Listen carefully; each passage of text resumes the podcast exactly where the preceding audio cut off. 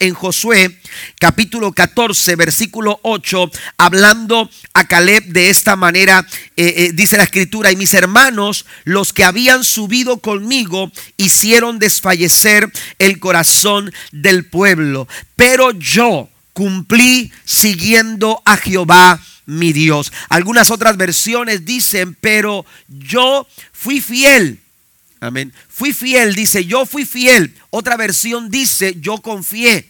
Amén. Yo confié, yo seguí, yo fui fiel. Es decir, eh, Caleb está haciendo eh, una, un recordatorio él se está recordando aquel suceso cuando todo el pueblo estaba desesperado, angustiado, estaban afligidos porque los planes habían cambiado y ahora ya no podían avanzar. Y, y Caleb se recuerda ese momento tan, eh, eh, con, con, tanta exactitud que dice, esas malas noticias ah, hicieron desfallecer el corazón del pueblo. E, esa clase de noticias eh, hicieron que toda una nación, aleluya, se perdiera la oportunidad de poder disfrutar la tierra prometida. Toda una nación perdió, aleluya, una promesa. No alcanzó, aquellas personas no alcanzaron a realizar la promesa de Dios, aun cuando estaban a un paso de poderla, de poderla lograr. Usted y yo tenemos que cuidar lo que escuchamos.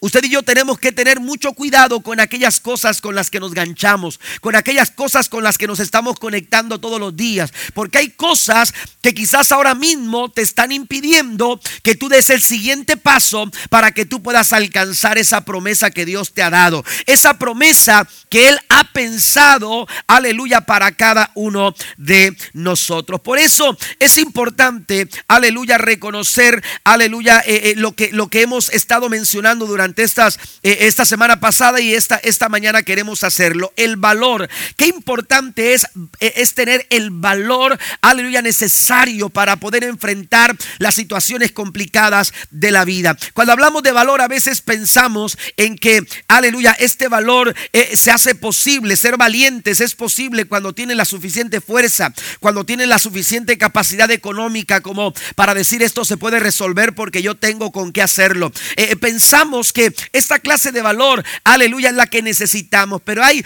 eh, esto, amados hermanos, no es está, eh, eh, esto está equivocado, mejor dicho. ¿Por qué? Porque ¿qué sucede cuando se escasean las fuerzas? ¿Qué sucede cuando no tienes lo necesario en una cuenta de banco? El valor se agota, el valor se acaba. Pero cuando tú tienes esta clase de valor que había en el corazón de Caleb, no importa, aleluya, cuántos años hayan pasado, no importa. Mire, Caleb tenía 40, aleluya, cuando él recibió la promesa, pero ahora, 45 años después, él seguía sintiéndose fuerte como para enfrentar, aleluya, a los gigantes y vencerlos y conquistar la promesa que Dios le había dado a él y a toda su familia. Den un aplauso al Señor esta mañana. Esta clase de valor, hermanos, que yo encuentro en Caleb es un valor, aleluya, que se manifiesta aún cuando las contradicciones de la vida aparecen. Ese fue nuestro primer punto de la semana pasada. Amén. Aún cuando, cuando la vida es contradictoria, aún cuando, cuando lo que tú piensas no concuerda con lo que tú sientes y lo que tú sientes no concuerda con lo que, con lo que tú ves. Y qué, qué difícil es cuando nosotros vemos algo, pero hemos decidido creer algo. Y, cuando tú crees algo y lo que, tú, lo que tú ves no está concordando con lo que tú crees, esto es una contradicción. Y entonces dice, ¿qué, qué sucede? ¿Hacia dónde voy? Eh, eh, eh, cuál es el paso que tengo que dar? ¿Doy un paso de fe? Porque así lo he creído, o, me, o, me, detengo y me hago un lado porque lo que veo no me permite avanzar. Porque lo que veo, aleluya, no me permite seguir adelante, seguir eh, hacia, hacia adelante. Y entonces hay momentos contradictorios, hay momentos de contradicciones, hay momentos, aleluya, que, que, quieren minarte en, tus, en, tu deseo por alcanzar una promesa. Sin embargo, en esos momentos complicados, la vida de Caleb nos enseña que usted y yo podemos mantener el valor cristiano, el valor suficiente. ¿Sabe por qué? Porque hay una fe que no te permite dar un paso hacia atrás. Hay una fe que no te permite dejar de avanzar. Cuando tú has depositado tu fe en Cristo Jesús, el siguiente paso, aun cuando se vea complicado, tú lo vas a poder dar porque todo lo puedo en Cristo, porque Él me da las fuerzas para que yo lo pueda lograr. Bendito el nombre del Señor para siempre. Se trata de fe y cuando yo camino en fe, yo tengo el valor suficiente para dar el siguiente paso. Por eso Caleb levantó la mano y mire que si usted lee la historia en números 14, la Biblia dice, amados hermanos, aleluya, que esta situación era tan complicada que cuando, que cuando Caleb estaba hablando, el pueblo empezaba a buscar piedras para apedrearlo. Amén. Y, ante esa situación cualquiera se pudo haber amedrentado. Sin embargo, la fe que había en el corazón de Caleb no se lo permitió. Amén. Y, la fe no le permitió a Caleb detenerse. Y, a Caleb no se le permitió porque él tenía una fe en su corazón, aleluya, suficiente como para sustentar el valor, aleluya, para hablar lo que Dios quería. La promesa de Dios está delante de nosotros y tenemos que alcanzarla. Tenemos que lograrlo. Y entonces, ante estas situaciones contradictorias, el valor cristiano, amados hermanos, se sustenta a través de la fe. Pero hay un segundo punto que es al que quiero que, vayamos ahora mismo porque eh, eh, vamos a hablar de dos puntos más eh, para terminar esta lección que comenzamos la semana pasada. Además de un valor en medio de las contradicciones, también, hermanos, es un valor para hablar lo que se cree. Valor para hablar lo que se cree. Mire, tanto la fe como el temor son contagiosos. Tanto la fe el tener fe, cuando usted se, se, eh, eh, relaciona con personas de fe, cuando usted está rodeado con personas que confían en el Señor y en su palabra, usted va a tener mayor probabilidades de fortalecer su fe. Usted va a tener mayor probabilidades de mantener el valor cristiano.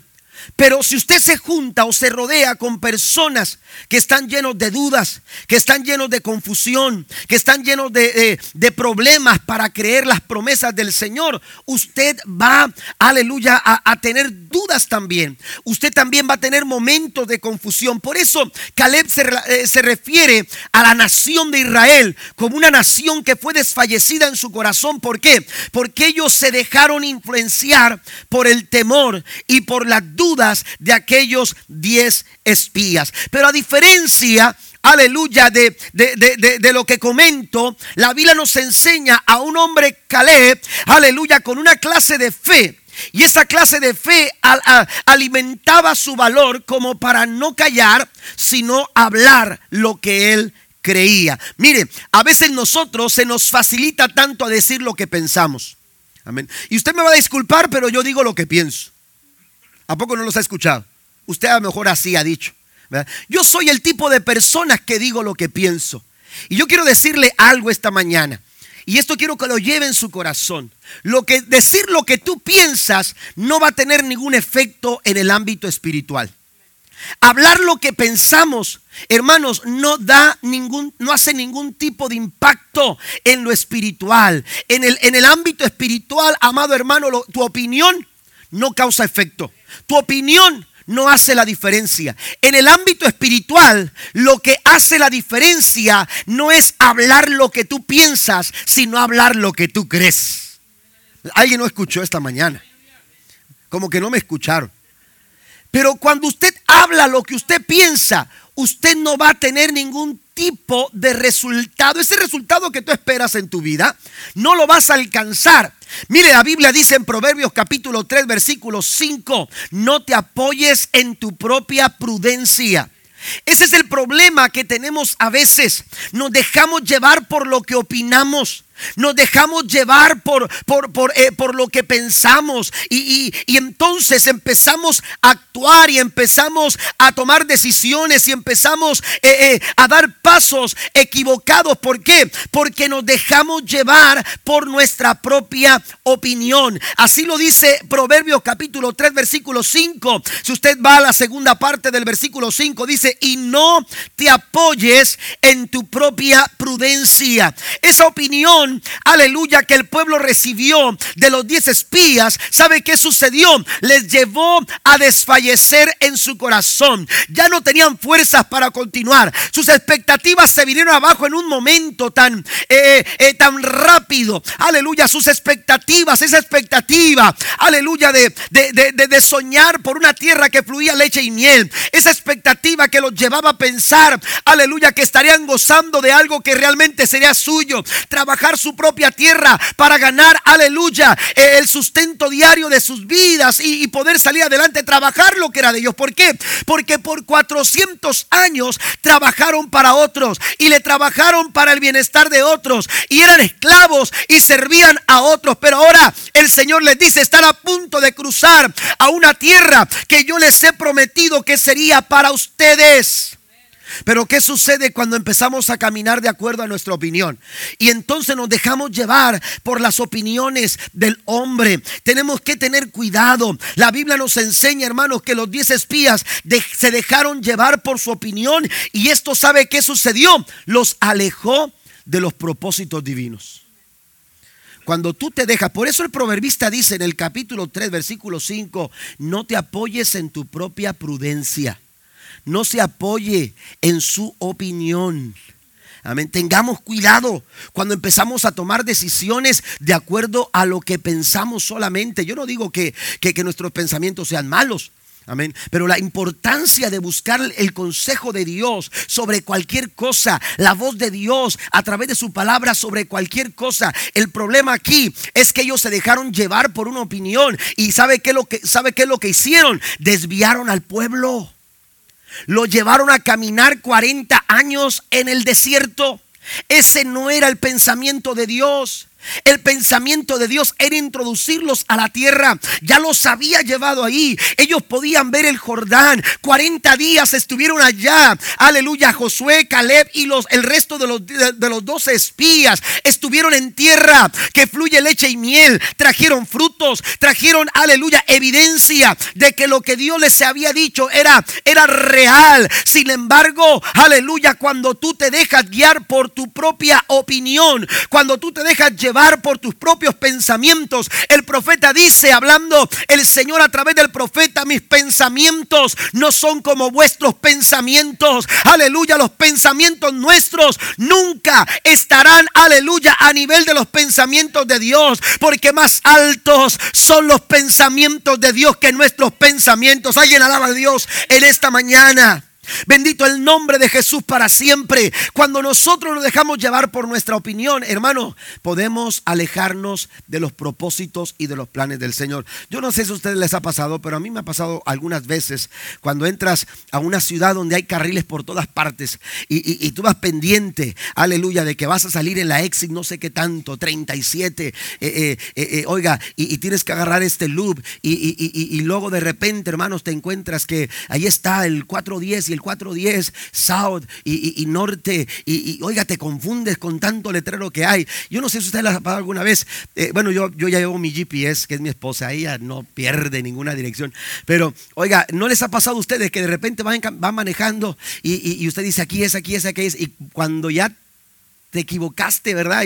Y, te das cuenta que, que, no era por ahí, que te metiste en un carril y, y, ya no pudiste meterte para agarrar el otro carril y, solamente tienes que hacerle así. ¿Verdad? Y, allá ves cómo la otra carretera se va abriendo así como de... Como ¿a dónde vas? ¿A poco no le ha pasado? ¿Qué siente usted? Usted dice, ah, voy a tener que bajarme en tal parte y dar la vuelta y volver. A... Y cuando usted no conoce la ciudad, qué complicado es. Amén. Qué complicado es. y a veces nuestros sueños se van así. A veces los planes que Dios ha tenido para nosotros se nos van alejando, nos vamos, nos vamos desviando, nos vamos, nos vamos, empezamos a caminar por caminos equivocados. La Biblia dice hay caminos que al hombre le parecen derechos, pero el final de ellos son caminos de muerte. Amén. Aleluya, tenemos que tener cuidado, no es lo que tú piensas, no es tu opinión, es lo que dice Dios a través de su palabra, es lo que Dios ha establecido. Aleluya, lo que lo que nos bendice, lo que nos ayuda. El Señor dice, si tú permaneces en mí y mi palabra permanece en vosotros. Aleluya, pidan lo que quieran. Están listos para pedir lo que ustedes quieran. Están listos para solicitar lo que ustedes quieran, porque cuando la palabra, aleluya, hace lugar en nuestros corazones, la palabra nos va a dirigir por el buen camino. La palabra nos va a dirigir para tomar las buenas decisiones.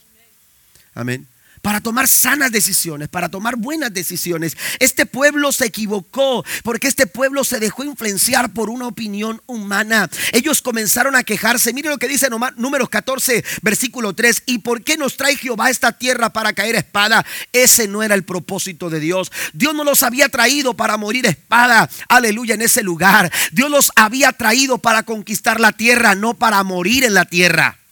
Amén. Dios los había traído. Mire, si Dios los hubiera querido, aleluya, matar, los hubiera dejado en Egipto. O los hubiera, aleluya, abandonado frente al mar. O los hubiera dejado morir de hambre en el desierto. Sin embargo, la mano de Dios siempre estuvo sobre su pueblo para ayudarlo. Dios no te trae, aleluya, a la, a, a la orilla del río Jordán para darte la vuelta. Dios no te trae a la orilla del río Jordán solamente para que veas de lejos lo que puedes alcanzar. No, Dios te trae al Jordán para que cruces el Jordán y conquiste la promesa que Dios, aleluya, te ha entregado.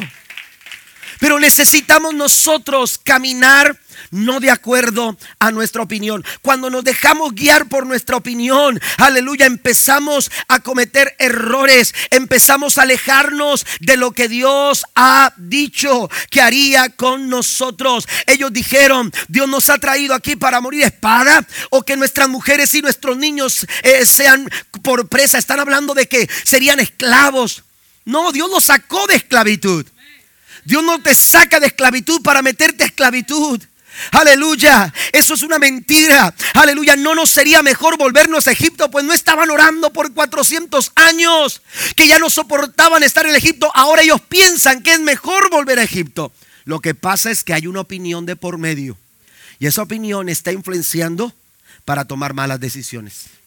No te apoyes en tu propia prudencia. ¿Está conmigo? Hay que tener valor. Hay que tener valor para empezar a hablar lo que se cree y no lo que se piensa. ¿Qué es lo que sucede cuando analizamos un problema? Tú sacas un diagnóstico, ten cuidado, no te tomes, no, no, no, no te precipites. Si tú tomas, tú, tú empiezas a hablar de acuerdo a lo que ves, aleluya, te puedes enlazar con tus palabras. Pero cuando tú empiezas a hablar lo que tú crees, aún a pesar del problema, aún a pesar de la lucha, aún a pesar de la enfermedad, aún a pesar de la lo, complicado que esté tu situación familiar o tu situación matrimonial, yo no sé dónde tú te encuentres, pero la Biblia dice, hablando el salmista, muchas son las aflicciones del justo, pero hay algo que yo creo, de todas ellas le va a librar el Señor. ¿Alguien lo cree esta mañana? Hay que empezar a hablar lo que se cree. No te dejes llevar por lo que piensas. No te dejes llevar por lo que ven tus ojos. No te dejes llevar por lo que sientes. Porque todas esas cosas, nuestro pensamiento, lo que sentimos, nuestras emociones y lo que vemos, Satanás es astuto y es padre de mentira. Y puede, aleluya, tomar ventaja cuando nos dejamos llevar por esas situaciones. Pero cuando tú te tomas de las promesas del Señor y las crees y no solamente te tomas de ellas, sino que las crees y las hablas. Alguien tiene que hablar una promesa de Dios esta mañana. Usted tiene que empezar a hablar lo que usted cree. Ellos empezaron a acusar a Dios de engaño, pusieron en tela de juicio su sabiduría, la sabiduría de Dios y su bondad. Ellos deseaban estar en Egipto y pensaron en regresar. Qué difícil, amados hermanos, es a veces poder enfrentar este tipo de situaciones, sobre todo cuando no se tiene fe.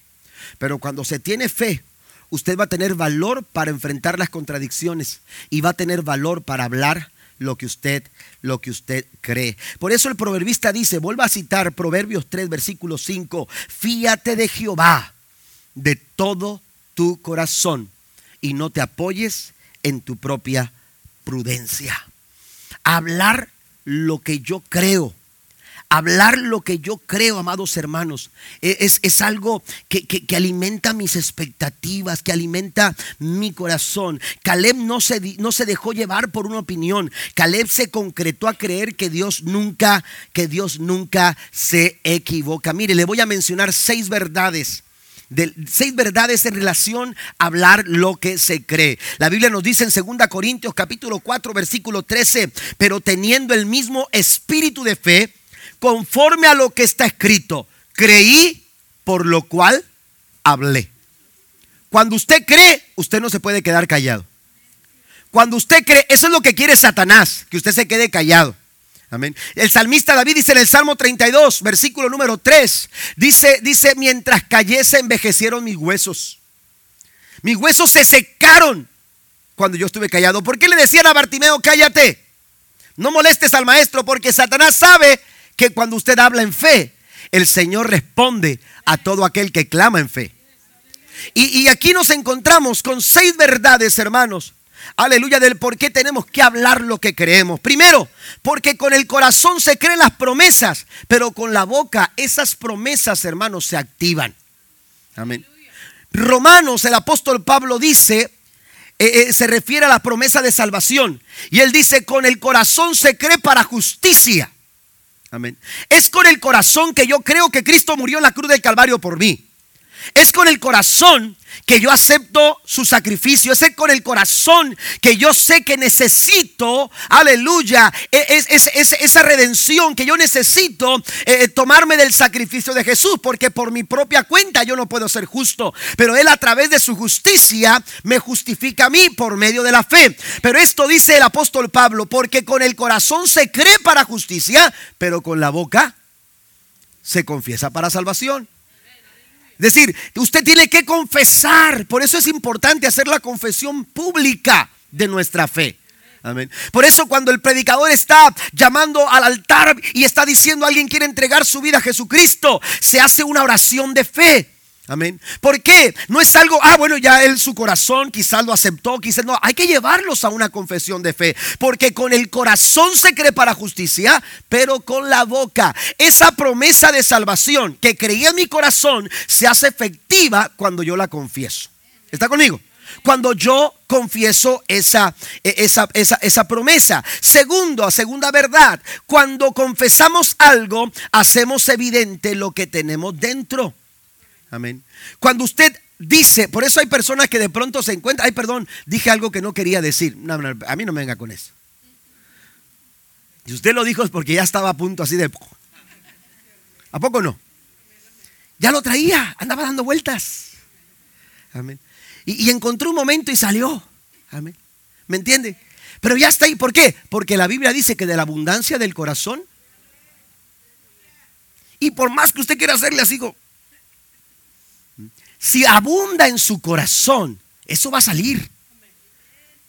Si está en su corazón, si usted está llenando su corazón de eso, eso va a salir. Y, a veces es triste, hermanos, pero, pero a veces lo que sale de nuestra boca no es nada positivo. Amén. A veces lo que sale de nuestra boca es orgullo, es envidia, es rencor, es resentimiento, es amargura. Amén. ¿Por qué? Porque estamos llenando nuestro corazón de basura. Ah, eso no decía aquí, pero, pero lo vamos a anotar al rato. Pero es evidente, hermanos, se hace evidente lo que hay en nuestro corazón cuando lo hablamos. Amén. Entonces de la abundancia de nuestro corazón habla la boca. Si yo hago que mi corazón abunden las promesas del Señor, lo que va a salir de mi corazón, si yo hago que la palabra de Dios abunde en mi corazón, de, mi corazón hacia mi boca, hermanos, van a salir palabra de Dios, va a salir, hermanos, verdades divinas. Alguien alaba a Dios esta mañana. Aleluya, de mi boca van a salir promesas de Dios. Claro que sí, denle el aplauso al Señor esta mañana. De su boca va, va va, va, va, a salir manantial, aleluya, que tiene, aleluya, que tiene su fuente en la palabra del Señor. Aleluya, dice, dice hablando el Señor Jesucristo en ese gran día de la fiesta, hablando en el Evangelio según San Juan, dice en el gran día de la fiesta Jesús se puso en pie, y aleluya, y el Señor habló y dijo, aleluya, que el que cree en mí, de su interior van a correr ríos de agua viva, ríos que salten para vida eterna. Hay algo que fluye en el corazón de aquellos que le creen a Dios. Y ese fluir no se detiene. Y ese fluir tiene que salir. Pero tenemos que llenarnos de las promesas del Señor. Hablar lo que creemos. Tercera verdad. Las promesas deben de estar siempre en nuestra boca. Amén. Que no falte palabra de Dios en su boca. Aún en medio de los problemas hay que hablar lo que Dios dice. Amén. Hay que hablar lo que Dios dice. Hay que hablar lo que Dios quiere. Hay que hablar lo que los propósitos de Dios. Y esto hizo Caleb. Caleb no se quedó callado. Quizás, aleluya, eh, eh, eh, quiso ser prudente. quiso, de, alguna manera no, no, no, no, este, levantar el, el, exasperar el corazón del pueblo. Pero vio un pueblo afligido, un pueblo desfalleciendo en sus fuerzas y dijo: Yo tengo que decirlo, tengo que hablar lo que yo creo. Y entonces entonces cuando el pueblo lloraba en medio de su llanto, en medio de su angustia y de su pensamiento de regresar, la Biblia dice que Caleb les dijo, hey, aleluya, el brazo que estaba con ellos ha sido quebrado, pero el que está con nosotros es Jehová de los ejércitos. Él nos dará la victoria. Eso es hablar en fe. Hay que hablar lo que Dios quiere, amados hermanos, y dicta en su palabra. Aleluya. Usted tiene que hablar en medio de las circunstancias, hablar las promesas del Señor. Amén. Yo eh, eh, eh, tengo que decirle esta mañana que usted puede orar las promesas de Dios. Usted le abre su corazón Usted le dice, Señor, así me siento, estoy pasando por esto, estoy pasando por aquello, estoy viviendo este tipo de momentos. Usted le está abriendo su corazón al Señor, pero en medio de todo ese sentimiento, en medio de toda esa condición, en medio de toda esa incertidumbre que quizás, aleluya, impera en derredor tuyo, aleluya, tú siembras una palabra, una promesa de Dios y empiezas a orar una promesa. Así lo hizo Josafat. Hay ejércitos que nos rodean, Señor, cuando vinieron a decirle, aleluya, Josafat. Aleluya, no es, no es bueno lo que está pasando. Por donde quiera que ustedes salgan, por donde quiera que querramos correr. Aleluya, están cercándonos y nos van a matar, nos van a aniquilar. Y entonces Josafat, aleluya, sintió temor porque es, es de humano sentir temor. Pero la Biblia dice que Josafat convocó al pueblo y dijo, vamos a orar y vamos a ayunar y vamos a pedir al Señor. Y él fue el primero y levantó sus manos y dijo, Señor, lo que estamos viviendo nos supera. Lo que estamos viviendo es complicado. Lo que estamos viviendo no tenemos ejército, no tenemos eh, eh, fuerza militar, no tenemos, Señor, capacidad para enfrentarlo. Pero algo sí sabemos, aleluya, que tú eres el Dios de nuestras promesas. Y tú dijiste, den el aplauso al Señor, claro, en el nombre de Cristo. Tú nos dijiste, Señor, aleluya, que en medio de toda esta situación tú nos darías y empezó a orar las promesas del Señor. Empezó a orar las promesas de Dios. Y sabe que Dios le libró con mano poderosa. Porque aún en medio de tus problemas, cuando tú hablas en fe, creí por lo cual hablé, no calle, aleluya, hable las promesas del Señor. Citaba lo que decía David, muchas son las aflicciones del justo. Aleluya, eh, David pudo haber dicho, de, aquí soy, de aquí me acomodo, eh, aquí me conformo, pues si todos pasan por esto, porque yo no? Si todos, si todos vamos a sufrir, porque yo no? Si todos pasamos por esto, oiga, dijo, dijo David, yo sé que, que pasamos por esto, pero aquí no me quedo. Yo no vine al desierto para quedarme en el desierto. Yo aquí estoy de paso. Porque hay una promesa de Dios. Hay una promesa de Dios que está delante. Aunque sean muchas las aflicciones del justo, de todas ellas el Señor lo va a librar. Den un aplauso al Rey de Reyes y Señor de Señores. Si no hablas palabra de confianza, es la siguiente verdad. Tu fe es una fe vacía una palabra de confianza. ¿A qué me refiero con una palabra de confianza? Amén. Cuando tú tienes fe, tú vas a tener la suficiente confianza. Amén. La suficiente confianza. Mire, les doy un ejemplo. Usted va a segundo libro de Reyes, capítulo número 4. Se va a dar cuenta que una mujer miraba que un profeta caminaba cerca de casa. Una y otra vez. Y le llamó la atención a esta mujer y le dijo a su esposo, mira, ese profeta, ese hombre de Dios que anda de aquí para allá, eh, eh, necesita un lugar donde descansar. Necesita un lugar eh, eh, donde sentirse confortable, eh, que, tenga un lugar donde descanse para que continúe su trabajo. Y, entonces el esposo dijo, claro que sí, vamos a prepararle algo. Y entonces le prepararon un cuarto con una cama, una silla, lo, lo indispensable, solamente lo indispensable. No era un lugar lujoso, pero un lugar cómodo para que el profeta descansara. Y ahí llegaba el profeta, hermanos, y descansaba en ese cuarto, se renovaba sus fuerzas y volvía a emprender su viaje y seguía hacia adelante haciendo el trabajo que Dios le había comisionado. Pero entonces el profeta se sintió confortado y entonces le dijo a su siervo, le dijo, oye, eh, eh, estas, estas personas han sido tan amables con nosotros, creo que podemos hacer algo con ellos o, para ellos. Y entonces el profeta dijo, investiga qué es lo que podemos hacer, qué es lo que necesitan. Y entonces el hombre dijo, mira Señor, no tienen hijos. No tienen hijos.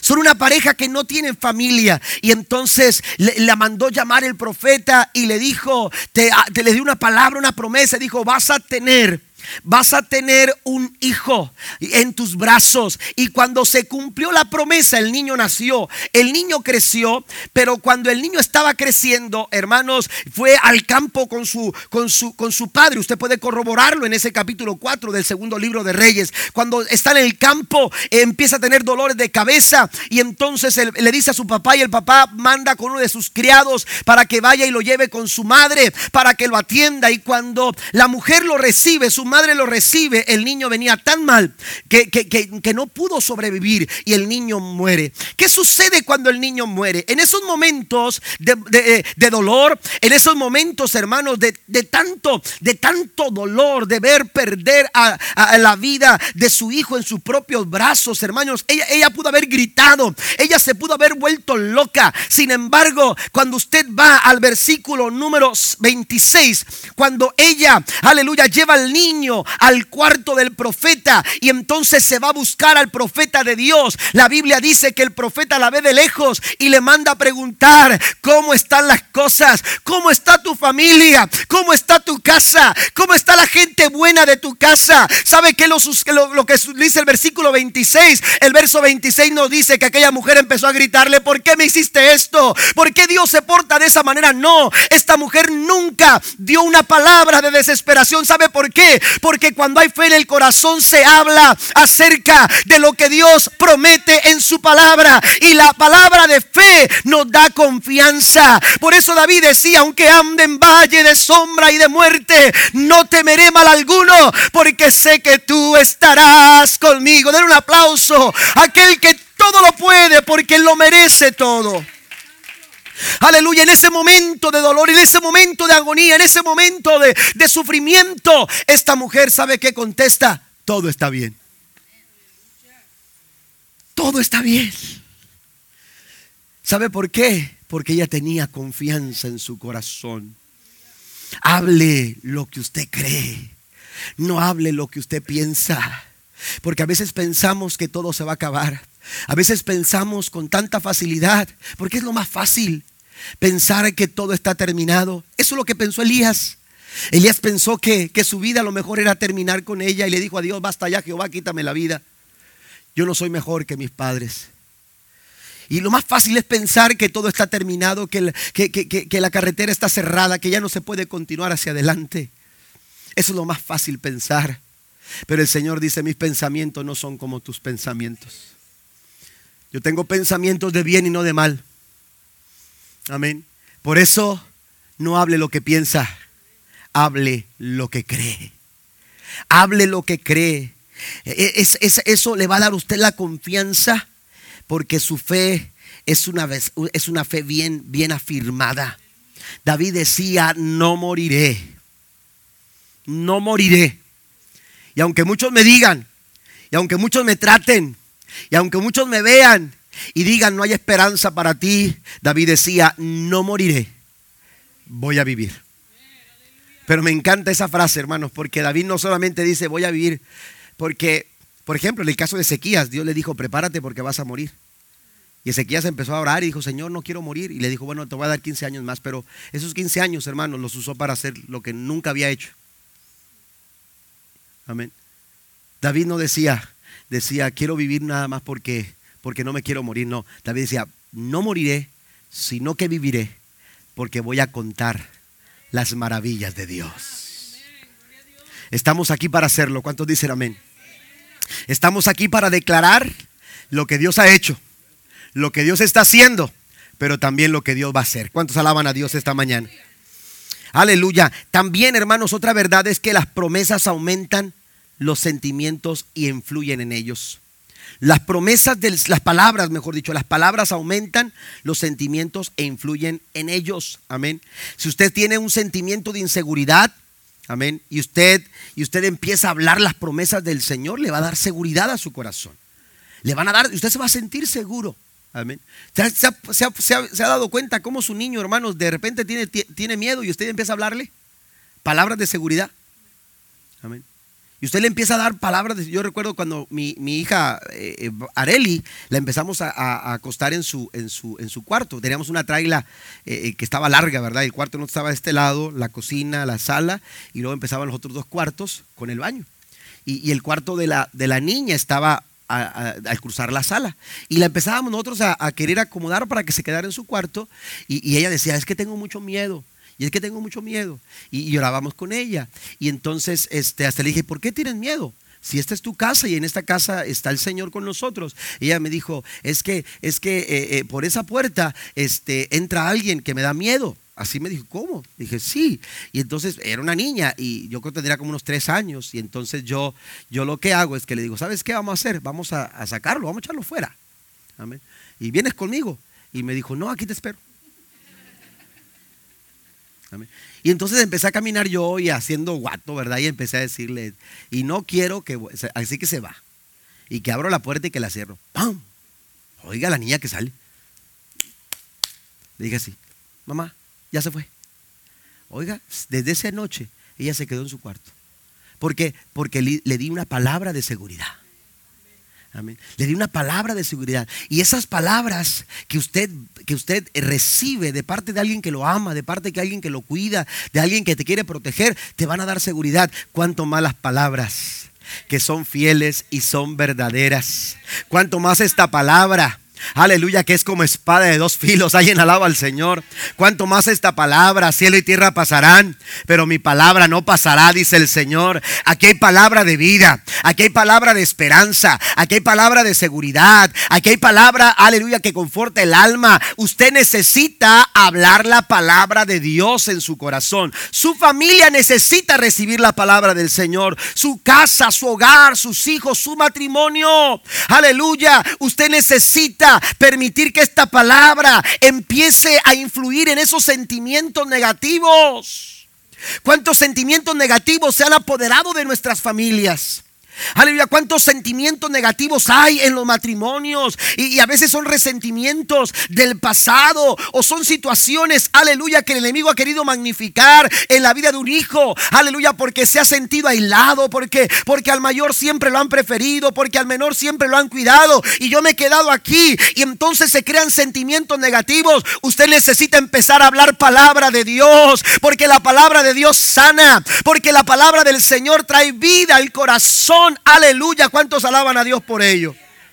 Necesitamos hablar y no callar. Y eso es lo que hizo Caleb. Caleb empezó a hablar, empezó a hablar. Porque mientras callo, dijo David, se, se, se envejecen mis huesos. Pero cuando empiezo a hablar, esa palabra de Dios, hermano, empieza a confortar nuestro corazón. Y hay algo poderoso también más adelante. Mire, quiero, quiero decirle, eh, eh, primera de Pedro capítulo 3, 3, versículo 10, esto tiene que ver con la siguiente verdad. La calidad de tu vida depende de lo que tú hablas. Mira lo que dice la escritura, primera de Pedro 3, 10, porque el que quiera amar la vida, esto tiene que ver con disfrutar, con gozar, sacarle provecho a la vida. Hay personas que, que no están sacándole provecho a los días que tienen de vida. Se están yendo sus mejores momentos. Amén. Están desperdiciando su mejor momento. Pero dice el, dice, dice el Señor a través del apóstol Pedro, el que quiera amar la vida y ver días buenos, ¿cuántos quieren ver días buenos? Oiga, trabajamos por ello. Amén. Nos esforzamos tanto para tener mejores días. Para, planeamos, amén. ¿Cómo, ¿Cómo nos vamos a ver en 10 años como familia, como matrimonio? Y usted planea muchas cosas, pero mire, esto tiene que ver, hermanos, con lo que hablamos. ¿Usted quiere días buenos? ¿Usted quiere disfrutar la vida? Ponga atención lo que habla. Dice, dice Pedro, refrene su lengua del mal y sus labios no hablen engaño. Las palabras condicionan. Las palabras establecen condiciones. Amén. Por eso dice el apóstol Pablo, creí, por lo cual hablé. Es tiempo, amados hermanos, de hablar lo que nosotros creemos. Y por último, y esto es muy importante, la lengua es el vehículo, no la fuente. Esto no tiene que ver, lo que estoy diciendo no tiene que ver con confesión positiva. La confesión positiva es una doctrina errónea. Amén. Es una, es una corriente teológica equivocada. No es solamente lo que tú digas. Es, fíjese lo que, lo que, lo que, lo que dice el apóstol Pablo, creí Amén. No es hablar por hablar, porque hablar por hablar son palabrerías solamente. Amén. Y no se trata de hablar por hablar, hay que hablar lo que creemos. Amén. Lo, lo que está sustentado por la palabra de Dios. Amén. Y si esa promesa y si esa, e, e, e, ese sueño que tú tienes está sustentado por la palabra del Señor, hermano, tú te aferras a Él. Amén. Tú te, tú te, aferras a Él. Aleluya. Porque es una promesa que Dios, y esto es lo que hizo Caleb. Eh, de repente empezó a ver que Josué empezó a, a, convocar eh, a las tribus, a los líderes, y empezó a decirles, como ven, ustedes se van para allá, ustedes, ustedes eh, establecen aquí, ustedes construyen ciudades de este lado. Y cuando se repartía todo, de repente Caleb dijo, espérame, espérame, y yo. A mí Dios me dio una promesa. A mí Dios me dio una palabra y está sustentada. Acuérdate, Josué, tú estabas presente. Tú y yo estábamos presentes cuando Moisés habló lo siguiente. Y entonces Josué recordó, es cierto, aleluya, yo recuerdo todo lo, así como lo estás diciendo, yo lo recuerdo. Y entonces le dijo Josué, ¿qué es lo que quieres? Y Caleb dijo, yo quiero ese monte que está allá. Aleluya, yo sé que en ese monte hay gigantes, pero aunque tengo 40, aunque tengo 85, me siento todavía como 40. Den un aplauso al Señor esta mañana.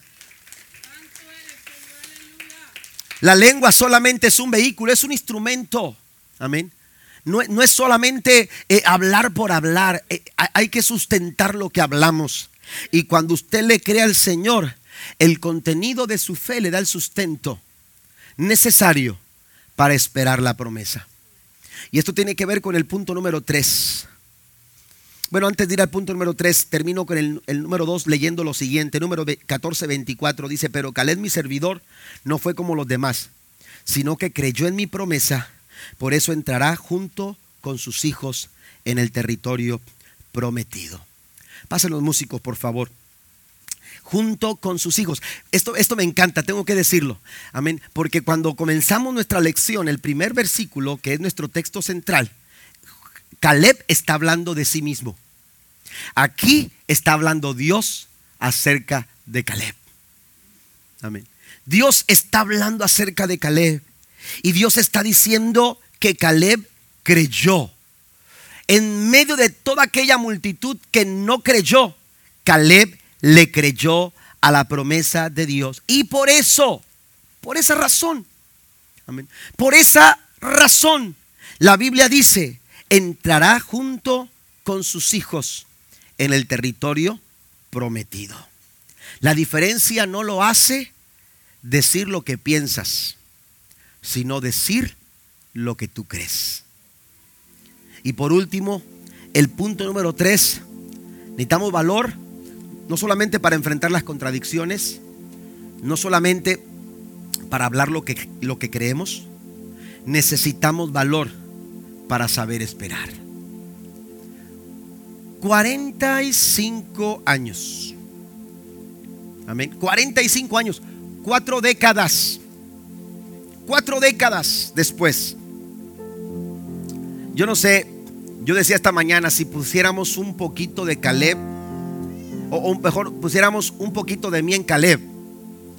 Si yo hablara, por ejemplo, que Caleb y yo más o menos tenemos la misma, el mismo carácter o la misma forma, yo, le, yo les diría que Caleb, que Caleb eh, sería un tipo de persona que espera no cruzado de brazos, porque a mí no me gusta esperar cruzado de brazos. Eh, yo tengo que hablar. Yo cuando estoy esperando algo, yo hablo lo que espero. Amén. Yo hablo lo que espero. Si usted le preguntara a mi esposa, este, ¿cuánto hablo? Olvídese. Pero ella me gana todavía. Amén. Pero yo, yo cuando estoy esperando algo, tengo que hablar lo que estoy esperando. Claro, no con todas las personas, pero con, con personas cercanas a mí yo, yo, yo platico mi expectativa. Porque cada vez que platico, hermano, me pasa lo que aquel que, fue a pescar y dijo, no, hombre, yo pesqué un pez así. Y luego volví a platicarlo y digo, no, hombre, el pez que pesqué era así. Ya como la quinta, hermano, ya el pez ya del tamaño de un tiburón. Cada vez que tú hablas lo que esperas, tu expectativa será mayor. Tu expectativa va a ser más grande. Yo recuerdo que cuando, cuando empezamos a soñar por nuestra primera casa, teníamos nuestra traila, fue una bendición. Yo, si yo les platicara las formas en que Dios ha trabajado con nosotros, eh, antes de casarnos, Dios, nos dio la oportunidad de comprar una, una traila. La, habíamos estado preparando para irnos de luna de miel, suspendimos la luna de miel y, todo lo que teníamos lo empezamos a invertir porque queríamos tener algo para nosotros. Y entonces este, reconstruimos la traila y quedó bonita la traila. Y, muy a gusto estuvimos ahí eh, en nuestros primeros años de matrimonio y de ministerio con nuestros hijos. Caleb estuvo ahí. Eh, eh, muy pequeñito, yo creo recién nacido solamente, porque ya estábamos construyendo la otra casa. Pero cuando, cuando estábamos así, cuando estaba así, yo le decía a mi esposa, necesitamos este, construir una casa de material. Necesitamos buscar, ya habíamos buscado un solar y lo estábamos pagando. Yo le dije, mira, yo quiero que paguemos el solar y pagando el solar vamos a edificar. Y mi esposa me decía, estamos bien así, ¿para qué quieres una casa? Estamos bien así. Y, yo le decía, no, pero es que una, una casa, vamos a, a, este, a, orar al Señor, que Dios nos dirija. Yo tenía ese, ese deseo en mi corazón de construir una casa. Le dije, mira, lo que podamos hacer ahora se nos va a hacer más difícil hacerlo después. Ahorita que los niños están pequeños, porque el día de mañana las, necesidades van a ser más grandes, porque los niños serán, van a exigir un poco más de cosas, porque eh, eh, ahora están pequeños. Y ese era mi pensamiento y mi idea. Y, empezamos a orar. le dije yo, mira, tú ora al Señor, yo voy a seguir soñando, tú ora al Señor y Dios va a tratar contigo. Y si lo que yo deseo en mi corazón es de parte del Señor, tú lo vas a sentir así. Pero oiga, yo estaba con la expectativa de una casa. Yo trabajé en la carpintería, este, eh, sé lo que es la construcción, eh, sé hacer las cosas. Y entonces eh, yo empezaba, hermanos, a tomar una hoja y empezaba a dibujar. No soy arquitecto ni soy dibujante, pero empezaba a dibujar lo que yo miraba, lo que yo decía, esto va a ser nuestra casa. Si yo le contara todas las hojas que, que yo utilicé, y las servilletas que a veces cuando después de cenar eh, yo me quedaba y le, decía a mi esposa, mira esto y esto, y luego de repente ya mi esposa se había ido a dormir. Y yo me quedaba así, hermanos, en aquel pequeña mesa que teníamos en la traila. Eh, yo me, ponía a dibujar y, así este, dibujaba. Y hubo servilletas que yo guardé, amén, este, ahí y, este, y se quedaron ahí y, después la rompía porque ya después tenía un panorama diferente. ¿Por qué menciono esto? Porque cuántas veces Caleb no contó su historia. ¿Cuántas veces Caleb, oiga, no la olvidó? ¿Cómo es posible acordarse exactamente de todo lo que pasó? Aleluya, 45 años después, ya no era solamente él, Ahora tenía, eh, ya no era solamente él y su esposa, ahora tenía sus hijos. Él tenía hijas hermosas, la Biblia lo dice. Eh, él tenía hermanos, familia. Él tenía, aleluya, eh, un hogar que había crecido. Amén. Ahora yo les digo a mis hijos, voy a comprarme cinco acres. Amén. Y, quiero que quiero tener 20 nietos. Se quedan así. Pero eso no lo he dibujado. Amén. Pero ¿cuántos años? ¿Cuántos años? A lo mejor los nietos le decían, se decían ellos mismos, ahí viene el abuelo. Ahí viene el abuelo con las historias de siempre. Y ahí viene el abuelo a platicarnos de Josué. Ahí viene el abuelo a platicarnos de aquella promesa. Y ahí viene el abuelo para decirnos lo siguiente. Amén. Pero ¿cuántas veces, cuántas veces pudo haber contado cuatro décadas? ¿Cuántas de esos, de esos años, de esos 45 años, hermanos, Caleb no estuvo contando las historias, la historia, su historia? Pero sabe que cuando usted cuenta esa historia, hermanos, recordar, hay una frase que dice que recordar es volver a vivir. Recordar es volver a vivir. Y yo siento que cada vez que Caleb recordaba lo sucedido, aquella ocasión, hermanos, Caleb volvía a vivir. Caleb volvía a vivir en su corazón. Se mantenía con la expectativa, voy a alcanzar esa promesa. Porque una promesa no es un capricho. Una promesa no es un capricho. Una promesa no es un antojo. Esto no era algo que se le antojaba a Caleb. Esto no era algo caprichoso en la vida de Caleb. Caleb sabía, a mí se me dio una promesa. A mí se me dio una promesa. Escucha esto, escucha lo que le voy a decir. Caleb no pidió a Dios. Caleb no le dijo, Señor, yo fui fiel.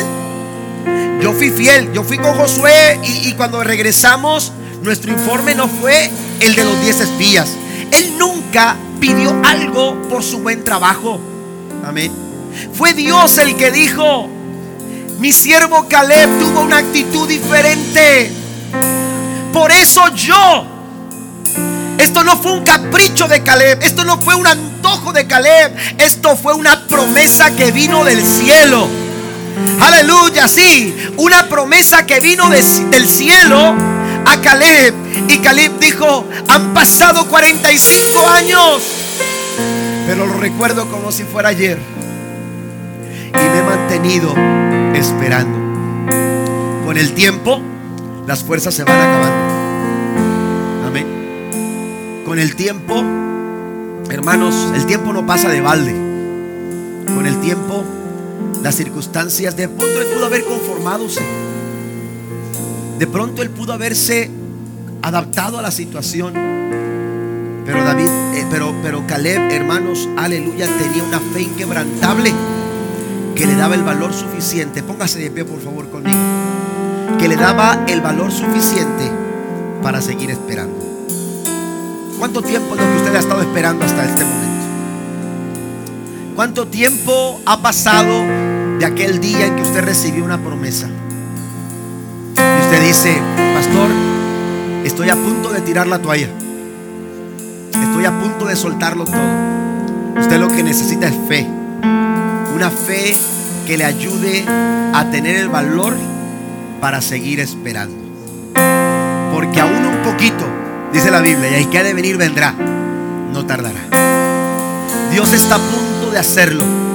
Dios está a punto de cumplir esa promesa en tu vida. Juan capítulo 15, versículo 7 dice, si permaneces en mí y mis palabras permanecen en vosotros, pidan lo que quieran. Dice, y será hecho. Todo lo que tú necesitas es aferrarte a una promesa. Y cuando tú te aferras a esa promesa, tú estás listo para pedir. Tú estás listo para hablarlo. Tú estás listo para decirlo. Pero no solamente eso, estás listo para recibirlo. ¿Cuántos lo creen esta mañana?